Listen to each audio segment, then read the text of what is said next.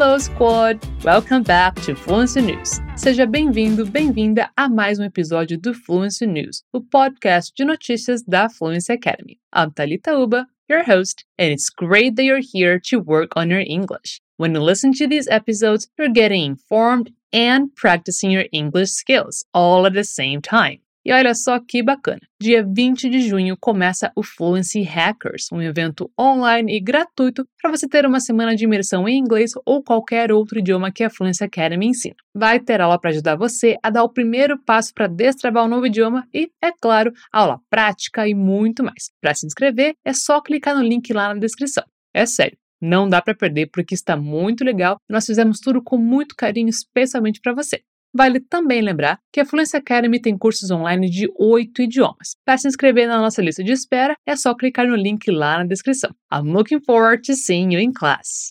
Now, let's get to it. It's time to talk about some of the hottest stories of the week, followed by a few explanations in Portuguese.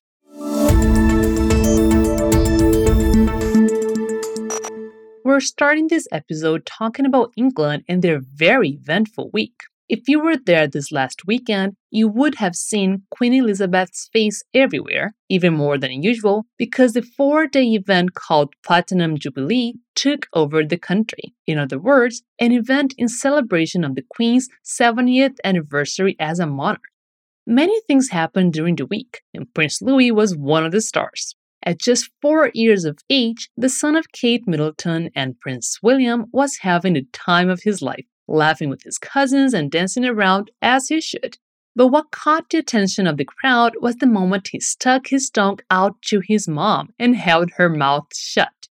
There were mixed reactions to his behavior, but even Super Nanny herself agreed that Kate dealt with the situation in the best way possible, and the consensus was that, well, kids will be kids whether or not they are part of the royal family. Other topics were floating around during the event, including the increasingly frail appearance of the Queen, who, at 96 years of age, made only a few quick appearances and was present for no more than 30 minutes throughout the four days, making the people wonder if Prince Charles might be taking over the throne sooner rather than later.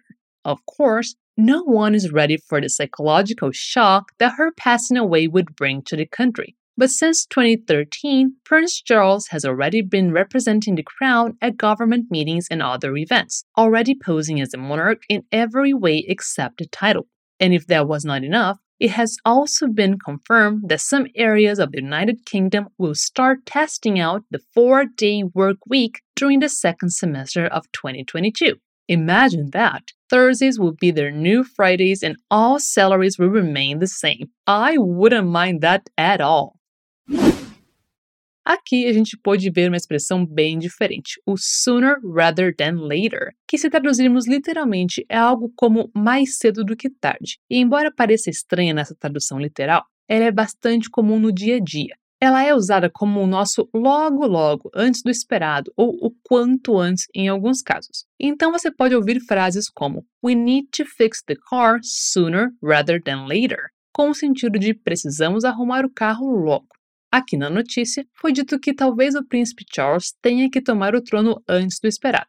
Esse tipo de expressão pode gerar um pouco de confusão quando a gente está no meio de uma conversa e pode facilmente passar sem ser entendida. Por isso é importante gastar um tempinho estudando expressões que são realmente usadas por nativos. No curso de inglês da Fluency Academy, nós temos várias aulas sobre expressões que são realmente usadas no inglês cotidiano, e é claro, para não correr o risco de você esquecer logo que aprende, você também tem como colocar todas essas expressões no Mem Hack. Para ficar sabendo da abertura de novas vagas, é só você entrar na nossa lista de espera, que está aqui na descrição desse episódio.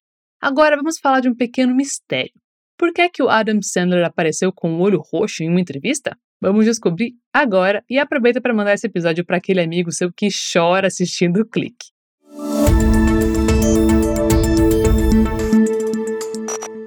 The Hollywood star has been busy promoting his new film, Hustle, which will soon be out on Netflix and making appearances on several shows. So it was a surprise and a great mystery when he showed up on The Tonight Show starring Jimmy Fallon with a very noticeable black eye. This is something I have to discuss, right? He said, pointing to the injury on his face. He then proceeded to tell the story. He told Jimmy Fallon, I was in bed in the middle of the night, and you know how they tuck in their sheets at the bottom? Somebody tucked in the sheets too much, and I had my phone in the middle of the bed. He continued, I kicked my feet up to untuck it, the phone went flying and hit me in the head. Even though he felt blood on his face and he knew something was wrong, he was too tired and sleepy to deal with it, and he just fell asleep, only seeing the wound the next morning. Adam mentioned that he thinks he looks cool, but is quite embarrassed to tell the real story, which isn't cool at all. Quem nunca derrubou o celular na própria cara na cama, né? Mas chutar o celular no próprio rosto, essa foi demais. Bom, o verbo tuck significa dobrar, enfiar ou encaixar. Sabe quando você coloca um lençol de elástico na cama e enfia o elástico certinho debaixo do colchão? É essa a ação. Então alguém tinha encaixado a roupa de cama dele bem certinho e ele queria desencaixar, ele queria untuck.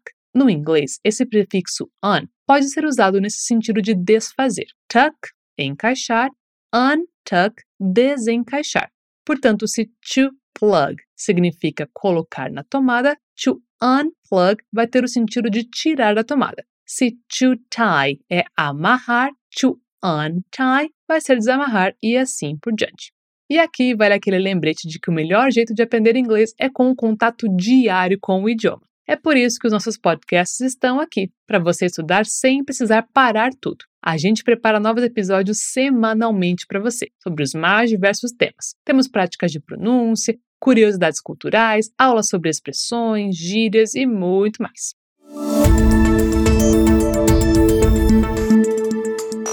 And to end on a more exciting note, let's talk about one of the latest releases from Netflix. If you were a Tim Burton fan, you may have heard of his latest project, an Adams Family spin off about one of the most beloved characters in the series, Wednesday Adams, and the trailer has just dropped. The series will follow Wednesday as she goes to college, but of course, we will also enjoy the presence of the other iconic characters, such as Morticia and Bank. Danny Elfman, one of the writers, said in an interview, It's really fun. The young actress who's playing Wednesday Adams is really perfect, perfectly cast. She's just Wednesday through and through, and it's a lot of fun. Gina Ortega is the young actress in question, who has been praised by viewers ever since the trailer came out, and is said to give off the perfect vibe for the role. Não sei você, mas eu já tô aqui com a musiquinha da família Adams na cabeça só de ler essa notícia.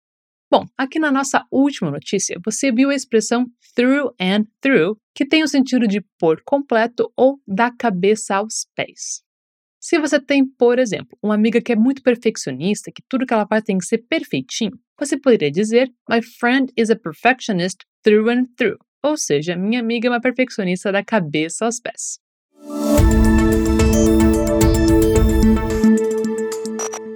And it's with that story that we will end today's episode, folks. But don't worry, we'll be back next week. E se você quiser ficar por dentro de todos os nossos lançamentos e quiser assistir dicas de inglês da nossa equipe de profs, segue a gente lá no Instagram, FluencyTV inglês. Os episódios do Fluency News saem toda terça-feira. Não vá se esquecer de voltar na próxima semana para continuar praticando suas habilidades de escuta e se manter informado sobre tudo o que acontece ao redor do mundo. Thank you for spending some time with me here today. Have a good one.